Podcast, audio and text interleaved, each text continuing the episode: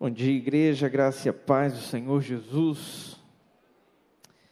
Meus amados irmãos, quero convidar a igreja a abrir a Bíblia no livro de Êxodo, capítulo 33.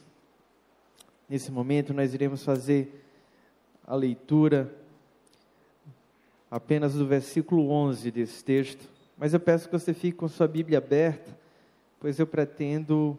É, utilizar boa parte dos versículos que estão aqui neste capítulo. Êxodo capítulo 33, versículo 11, vai nos falar sobre o encontro que Moisés tinha com Deus num lugar chamado Tenda do Encontro. A palavra do Senhor nos diz assim: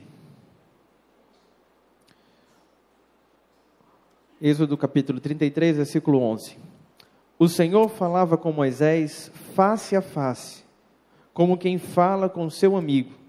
Depois, Moisés voltava ao acampamento, mas Josué, filho de Num, que lhe servia como auxiliar, não se afastava da tenda.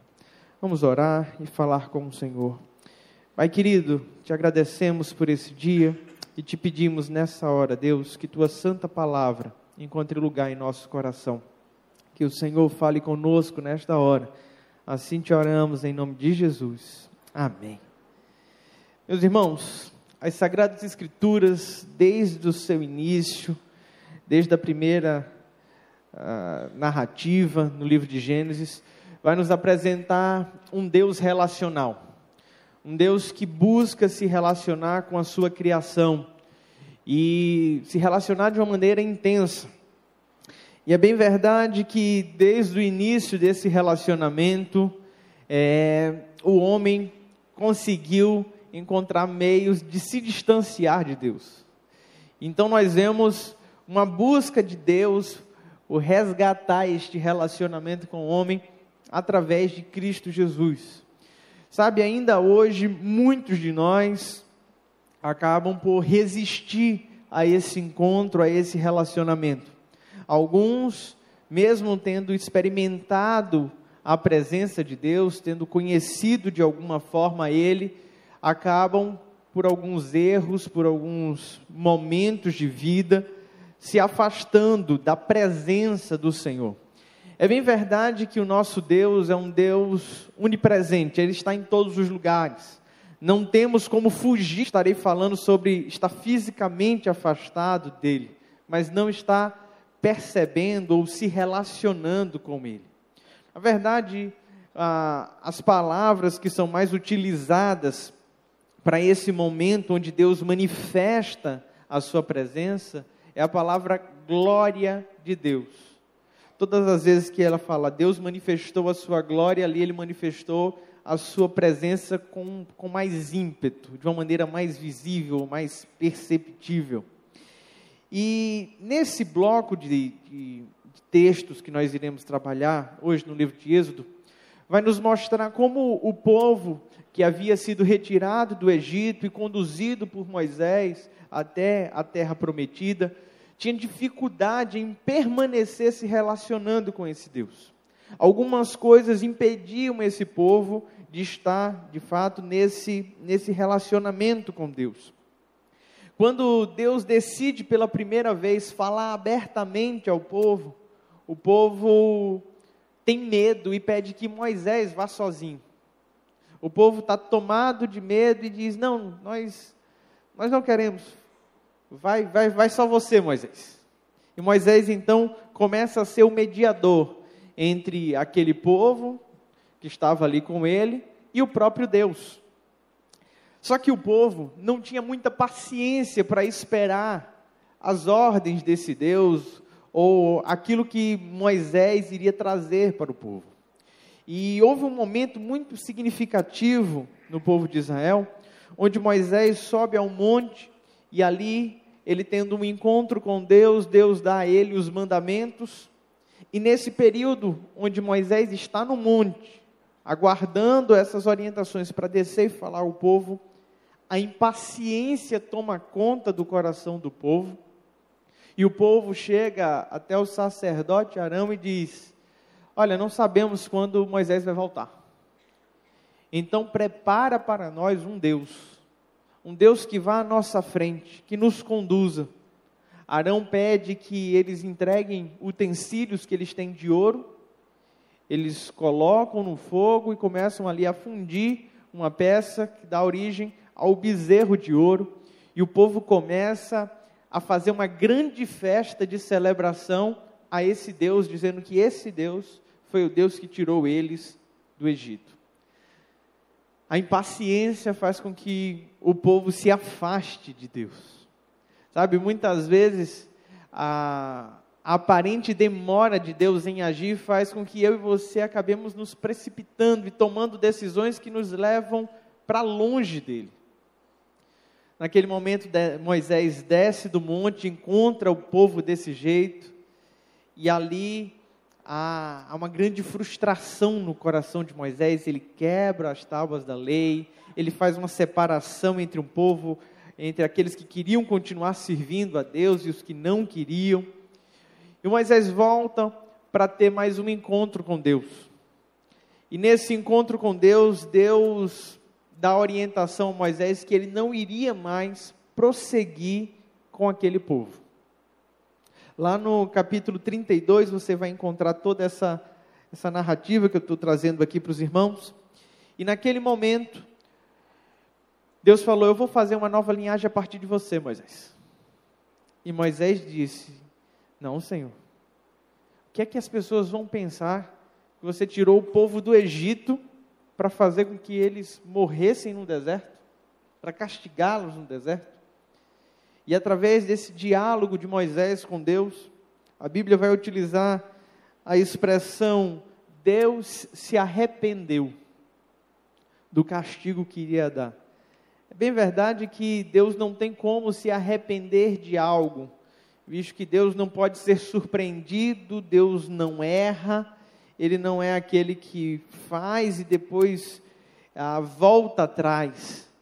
Todas as vezes que nós nos dirigimos a Deus com expressões como essa, nós, na verdade, estamos tentando atribuir a Deus sentimentos humanos. Nós chamamos isso de antropopatismo. Colocar em Deus coisas que são humanas. Ah, Deus não se arrepende. Arrependimento é um sentimento humano. Um sentimento de alguém que é falho, que erra e que precisa, por vezes, se arrepender e voltar à sua rota. Mas o fato é que, diante daquele diálogo com Moisés, Deus decide não castigar o seu povo e ele age com um dos seus grandes atributos, a misericórdia. Deus exerce misericórdia com aquele povo, mas Deus diz o seguinte: Eu não vou, eu não vou com esse povo.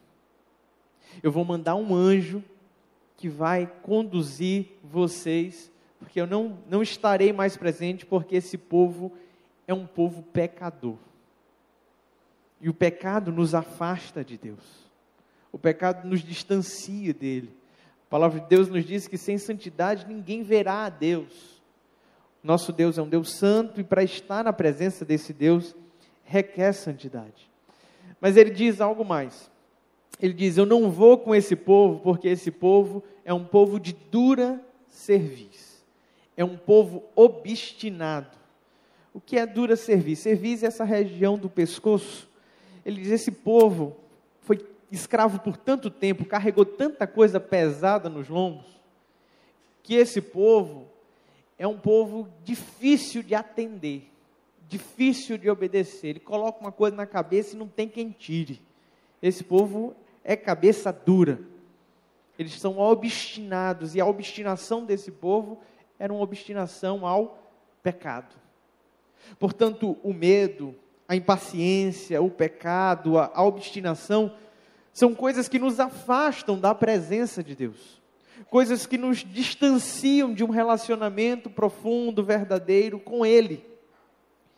Mas nesse capítulo 33, nós encontramos então algumas características dessa presença de Deus, ou algumas verdades a respeito desta presença de Deus, que nos faz então superar os medos, superar a impaciência, vencer o pecado e quebrantarmos o nosso coração obstinado para desfrutar dessa presença. E eu queria citar algumas delas ao longo desse sermão. Eu te convido então a ler o primeiro versículo do capítulo 33 comigo. Olha o que diz a palavra do Senhor nesse texto.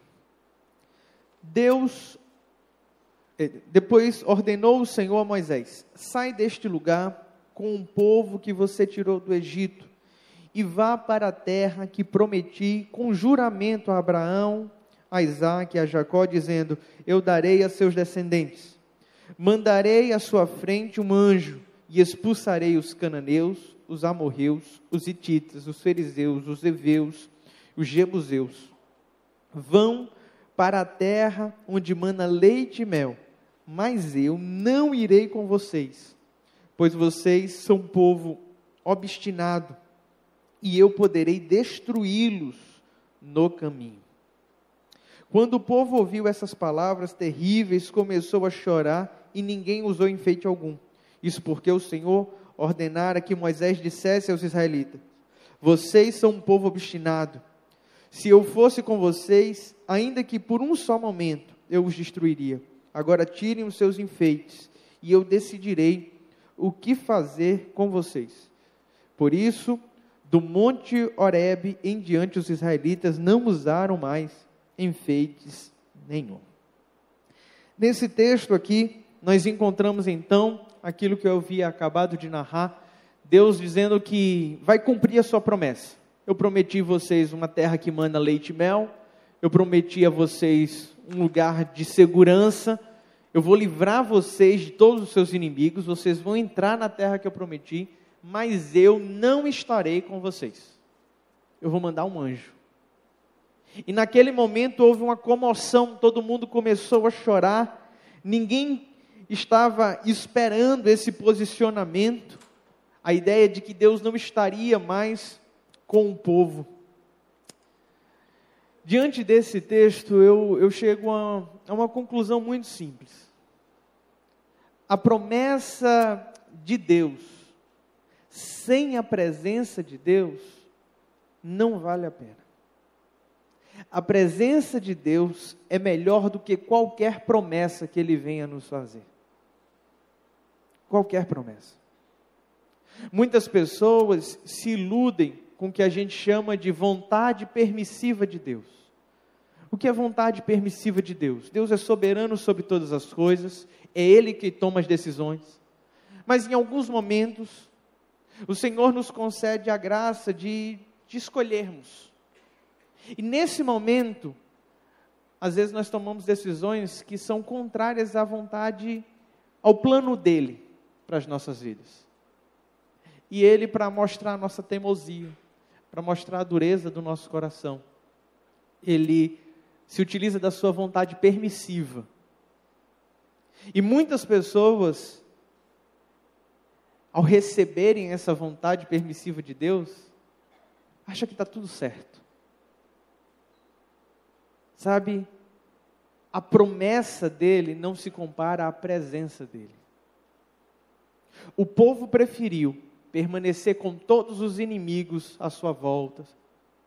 O povo ah, optou por habitar naquela terra, tendo que enfrentar todos os gigantes daquela terra, do que ir para aquele lugar sem a presença do Senhor. Sabe, a presença do Senhor é o que de fato fazia toda a diferença na história do povo a promessa de redenção de Deus para aquele povo era uma promessa que ia além de uma terra prometida. Era uma, uma promessa que ecoa para a vida eterna. É uma promessa que hoje nós tomamos posse por meio de Cristo Jesus. Só que o que Deus estava cumprindo aqui nesse texto era apenas a Canaã. Era apenas a terra prometida. E sinceramente, não existe nenhuma promessa terrena que possa substituir a grandeza daquilo que Ele preparou para nós. A palavra de Deus diz que ah, olho nenhum viu, ouvido nenhum ouviu, não subiu ao entendimento de homem algum aquilo que o Senhor preparou para aqueles que o amam. Deus preparou algo maravilhoso para nós. E não existe nada aqui nessa terra que Ele venha nos permitir fazer que possa substituir a presença dele na nossa vida. Só que esse conceito, essa percepção tem que estar arraigada no nosso coração. Porque diante das adversidades da vida, muitas vezes nós optamos pelo que é mais fácil, pelo que é mais cômodo. Muitas vezes nós optamos por nos afastarmos da presença de Deus e trilharmos um caminho que aparentemente é mais fácil, mas o fim dele é um caminho de morte, como diz o provérbio.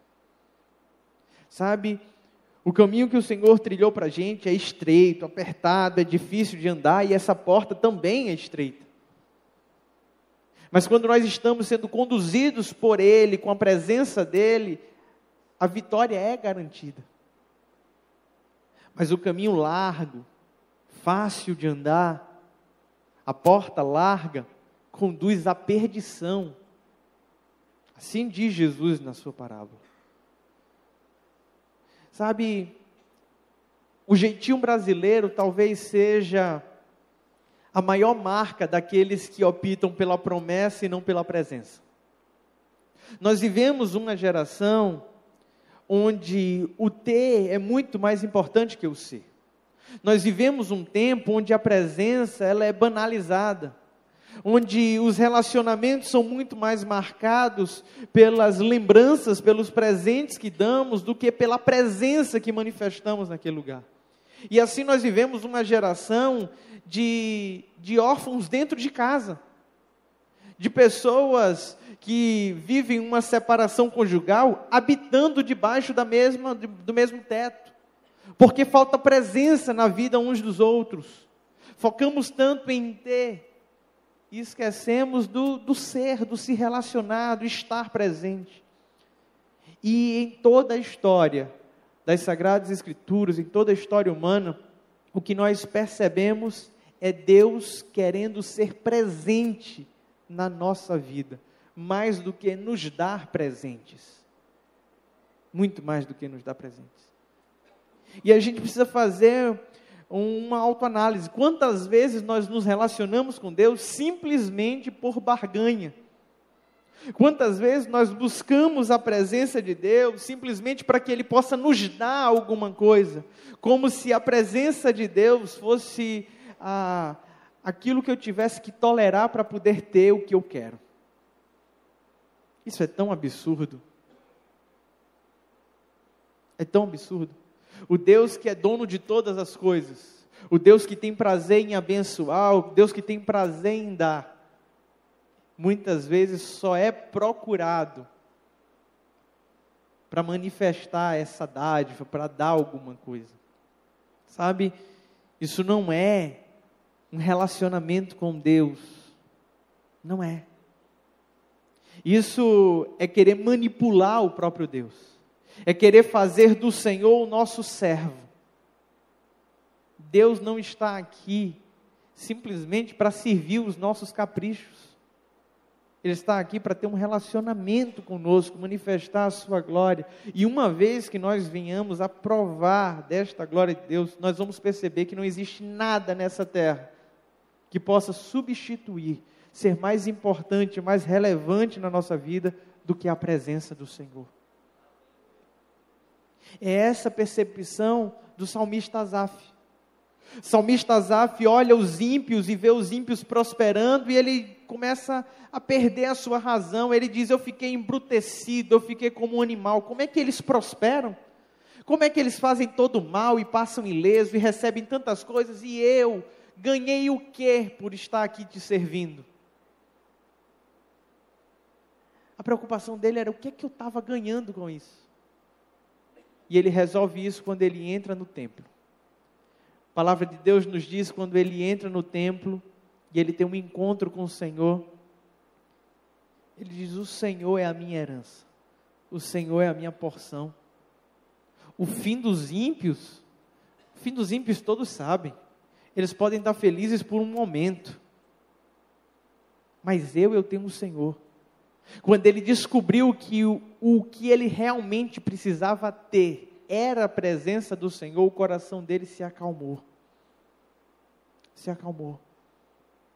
Quantos de nós aqui fica angustiado porque não conseguiu comprar a casa que queria, não conseguiu comprar o carro, está precisando comprar isso, precisando comprar aquilo? Meu irmão, aquieta teu coração.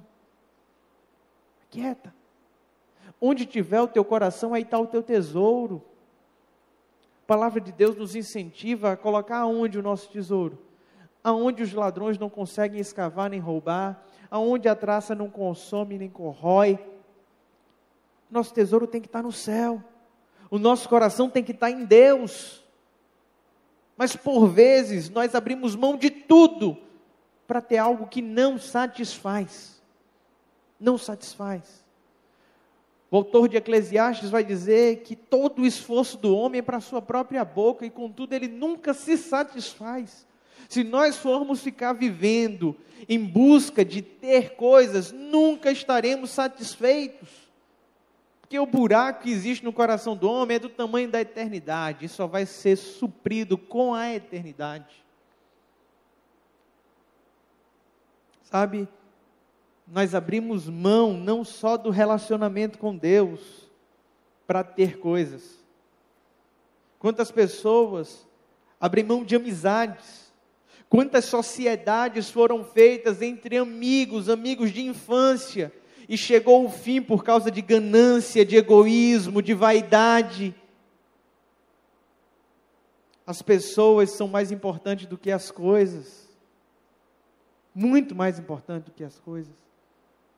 Isso só mostra como o nosso coração é mesquinho, é avarento. Enquanto nós não compreendermos que a presença vale mais do que qualquer promessa, do que qualquer bem, nós nunca iremos conseguir ter um relacionamento maduro com Deus, muito menos com as pessoas à nossa volta. Muito menos. Nenhuma promessa é maior do que a presença nenhuma. O texto vai avançando, e a partir do versículo 7, a Bíblia vai nos falando sobre a tenda do encontro. Era o local onde Moisés saía do acampamento, armava a tenda, e ali nesta tenda, ele, ao entrar nela, a Bíblia diz que a nuvem que acompanhava o povo durante o dia, ela ia para onde estava a tenda. E ali naquele momento, Moisés tinha um encontro com Deus. Ele falava com Deus como quem fala com um amigo. Ele conseguia dialogar com Deus, falar e ouvir a voz de Deus. No versículo 11, que foi o versículo que nós acabamos de ler, é um desses textos mais emblemáticos desse encontro de Moisés com Deus. A palavra nos diz assim: O Senhor falava com Moisés face a face, como quem fala com seu amigo. Sabe, o que mais me impressiona é um Deus tão poderoso, com tantos atributos, decidir se rebaixar tanto para se relacionar com a sua criação. Nós estamos falando de um Deus que se despojou da sua glória, tomou a forma de servo, foi obediente até a morte, morte de cruz, tudo isso para ter um relacionamento comigo e com você. Um relacionamento. A Bíblia fala que ninguém tem maior amor do que este, aquele que dá a vida pelo seu amigo. Quando Cristo Jesus morreu na cruz do Calvário, a mensagem que ele estava mandando para o mundo é: Eu estou disponível para ser seu amigo. Eu quero ser seu amigo. O perdão de Deus está disponível muito antes que eu e você venhamos a pedir. Eu vou pregar sobre isso hoje à noite. Ele nos amou primeiro. Todo o nosso amor para com Ele é só uma reação daquilo que Ele já fez. Sabe, se nós temos a certeza que a presença vale mais do que qualquer promessa, e descobrimos que Deus está disponível para um relacionamento de amizade, por que não investirmos nesse relacionamento? Por que não sermos de fato amigos de Deus? Sabe, ser amigo de Deus não é algo preparado para um grupo específico de pessoas. Viver um relacionamento profundo com Ele não é para os filhinhos amados. Isso é para todos, todos aqueles que professaram a fé nele. Todos aqueles que colocaram Ele como Senhor da sua história têm livre acesso ao Pai e Ele quer se relacionar com você como Ele fala, com um amigo. E a pergunta é: é assim que nós nos relacionamos com Ele? Nós temos esse tempo nós gastamos tempo com tantas coisas, com tantas pessoas, mas se nós formos parar para pensar o quanto nós investimos no nosso relacionamento com Deus, gente, quanto tempo perdido. Quanto tempo perdido. A gente não está falando de um Deus inacessível. Um Deus que você tem que fazer um esforço sobrenatural para estar na presença dEle nós estamos falando de um Deus que desde o primeiro momento quis, se colocou à disposição para ser amigo. Todos nós aqui, em algum momento da vida, já olhamos para alguém e tivemos, talvez de uma forma gratuita, uma afeição por essa pessoa. Eu não sei se você já olhou para alguém e disse: ah, eu queria ser amigo dessa pessoa. Queria me aproximar dessa pessoa. Pastor Naum disse: obrigado. Acho que ele está agradecendo pela minha amizade, né? Não tem gente que você olha e diz assim, rapaz, eu quero me relacionar, mas não tem pessoas que esse relacionamento é difícil porque a pessoa não está disponível. Às vezes não está disponível porque não tem tempo, às vezes não está disponível porque é uma panelinha, um grupo fechado e você quer entrar naquele grupo, mas você não é aceito. Isso não existe? Isso existe dentro da igreja. Às vezes a pessoa entra na igreja, quer participar de um pequeno grupo, não pode participar do pequeno grupo. Cheio de gente bacana, mas não pode. Todo mundo participa, né? O pastor não está. Todo mundo participa, então está liberado. Você percebe que às vezes nós nos esforçamos tantos para empreender um relacionamento e Deus simplesmente está disponível. Não requer esforço. A qualquer momento, a qualquer hora, em qualquer lugar, você pode ser amigo de Deus. Você pode começar esse estreitar de relacionamentos. Sabe? Deus está disponível para ser amigo. Naquele encontro de Moisés com o Senhor, foram faladas algumas coisas e eu queria ler o versículo 15 e 16 para os irmãos, para vocês entenderem como é que Moisés se posiciona. Versículo 15 e 16 do capítulo 33, a palavra do Senhor diz assim: então Moisés lhe declarou: Se não fores conosco, não nos envies. Como se saberá que eu e o teu povo podemos contar com o teu favor, se não nos acompanhares? Olha só como Moisés se coloca diante de Deus. Não me faça sair deste lugar, se o Senhor não for com a gente. E a pergunta dele é: como saber se o teu favor é conosco, se o Senhor não estiver andando conosco? Andando conosco. A presença de Deus é a garantia do favor de Deus. Se você tem a presença, você tem a garantia de que Ele é favorável a você. Quando Ele quando Cristo Jesus subiu aos céus, ele disse: Eu não vou deixar vocês órfãos. O que é que eu vou fazer? Eu vou enviar o Consolador. E o Consolador vai estar o quê? Vai estar conosco quando? Todos os dias. Todos os dias. O apóstolo Paulo diz que ele habita em nós e nos cela para o dia da redenção, e ele é o que? O penhor da nossa salvação. Ele é a garantia de que eu e você seremos salvos. Se o Espírito Santo habita em você, se a presença de Deus está em você, está garantido o favor de Deus sobre a sua vida. Só que nós desprezamos a presença dEle. Se eu desprezo a presença dEle, qual garantia eu vou ter do favor de Deus sobre a minha vida? Não dá para ter tudo, meu irmão. Tem gente que acha que dá para não se relacionar com Deus e simplesmente desfrutar das suas bênçãos. A presença dele é a própria bênção. É a própria bênção. E nesse momento, onde Moisés desafia a Deus, querendo saber qual era o favor de Deus para o seu povo, Moisés foi extremamente ousado. Olha o que ele pede ao Senhor no versículo 18.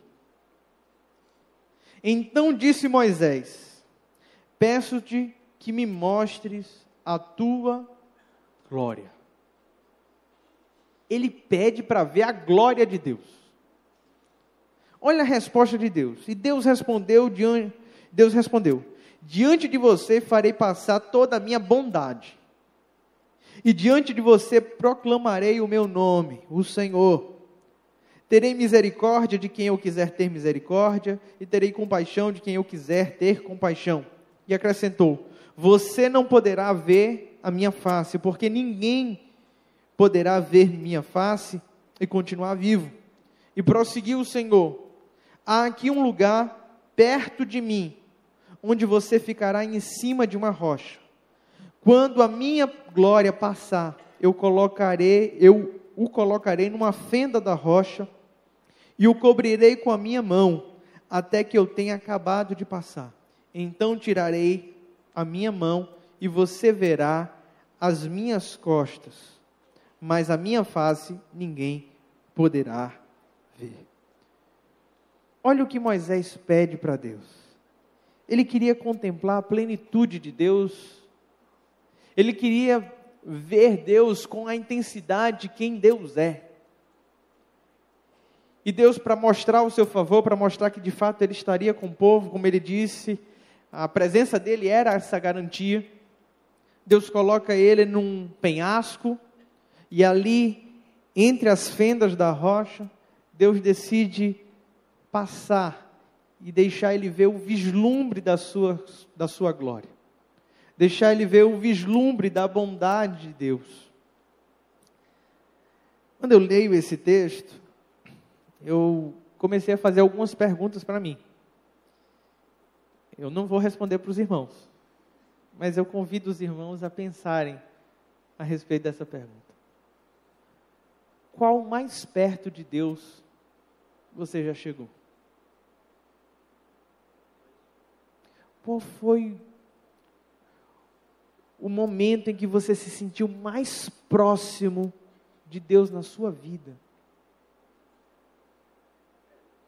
Sabe, talvez eu não tenha, enquanto vivo, a experiência de Moisés de ver uma epifania, uma manifestação divina sobrenatural, ver um vislumbre da bondade de Deus. Mas esse texto me revela que é possível ter mais de Deus. É possível perceber mais de Deus, é possível se relacionar mais com Deus. Olhando para esse texto, eu percebo como nós estamos aquém daquilo que o Senhor quer derramar sobre as nossas vidas. Como estamos aquém da presença dEle. Nós cantamos em diversas músicas, pedindo para que sejamos cheios do Espírito de Deus, cheios da Sua graça, que nós possamos ver a Sua glória. Mas a sensação que eu tenho é que isso é só canção. É que isso é só da boca para fora. Nos falta a disponibilidade de ser amigo de Deus. Deus está disponível para nós. Mas a pergunta é: nós estamos disponíveis para Ele? Nós estamos disponíveis de fato para entrar num relacionamento verdadeiro onde Ele possa falar conosco e nós estejamos com os nossos ouvidos abertos para ouvi-lo? Qual foi a última vez que você se sentiu direcionado por Deus para fazer algo? Qual foi a última vez que você percebeu Deus fazendo algo na sua vida? Nós vivemos uma espiritualidade tão vazia, onde as coisas acontecem na nossa vida e nós jogamos que tudo é por acaso, tudo é sorte, porque somos incapazes de perceber o que é Deus e o que não é Deus. Isso revela o quanto nós precisamos da presença dEle.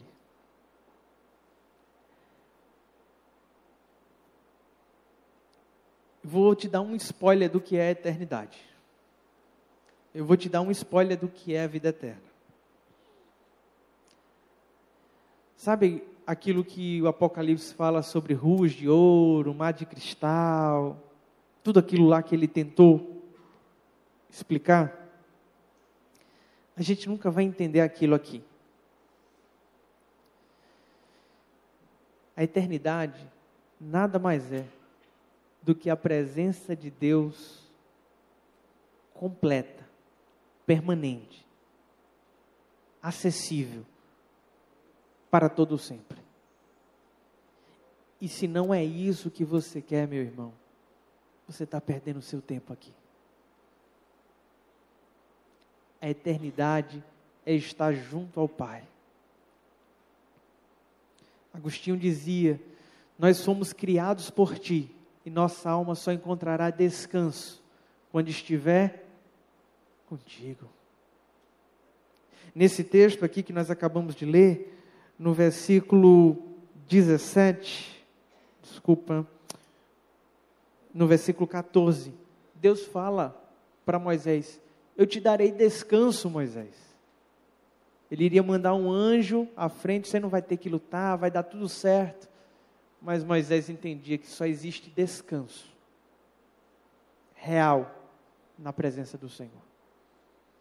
Talvez hoje você esteja aqui com a alma aflita, angustiada, perturbado, Talvez você foi tão impregnado por tantas coisas que você tem que fazer, conquistar, que você não tem mais forças para lutar por nada.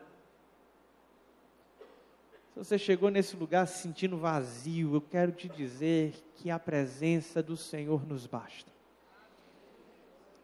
ela nos basta, ela nos completa, ela nos dá descanso, ela nos dá paz, ela transforma a nossa vida. Não existe nada melhor do que a presença de Deus, nada.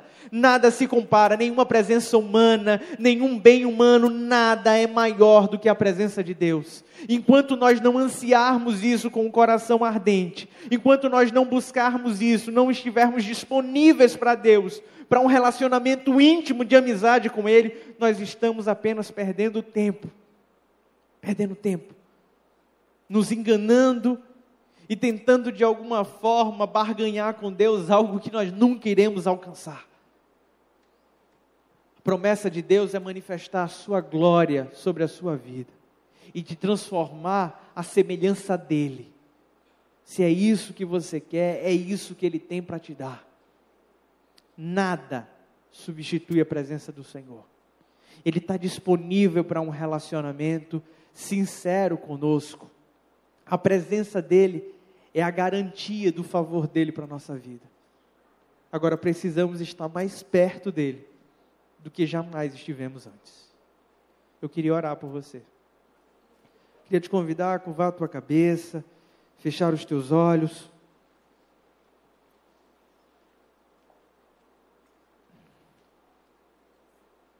Presença dele já é real nesse lugar e na sua vida.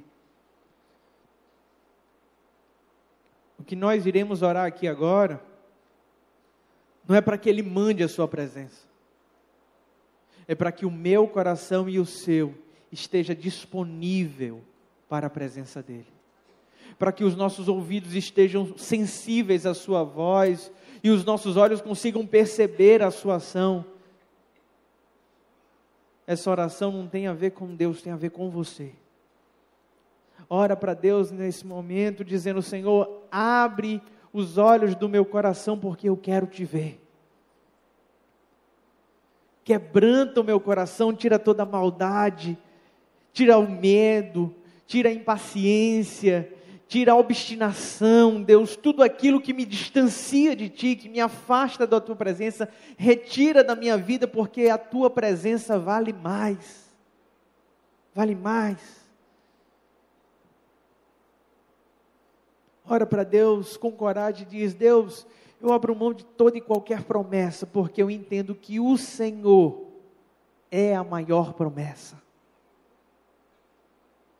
De que me vale ter bens, riquezas, se eu não tiver tua presença em minha vida, Senhor?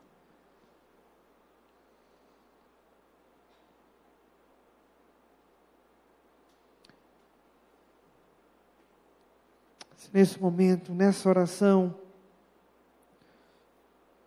você deseja tomar uma decisão de mudança de rota, se você entende que estava afastado dessa presença gloriosa do Senhor, que pelo medo, pela impaciência, pelo pecado, pela obstinação, de alguma maneira você decidiu trilhar o caminho largo, e hoje você anseia pela presença de Deus na tua vida e deseja voltar ao caminho estreito, voltar a ter um relacionamento íntimo com o Pai, eu quero orar por você. Não importa em que estágio da fé você está, não importa que cargo você tem, eu quero orar por pessoas que querem ter um encontro com Deus que nunca tiveram antes. Eu quero orar por pessoas que querem estar disponíveis para um relacionamento que vai além de tudo aquilo que já viveram em sua história. Se você anseia por esse algo de Deus, é por você que eu quero orar. Coloca a mão em seu coração como um ato de fé, dizendo: Deus, eu anseio isso para a minha vida. Que isso seja voluntário, que isso seja algo seu com Deus eu não vou pedir para que você se exponha a um momento seu com o Senhor.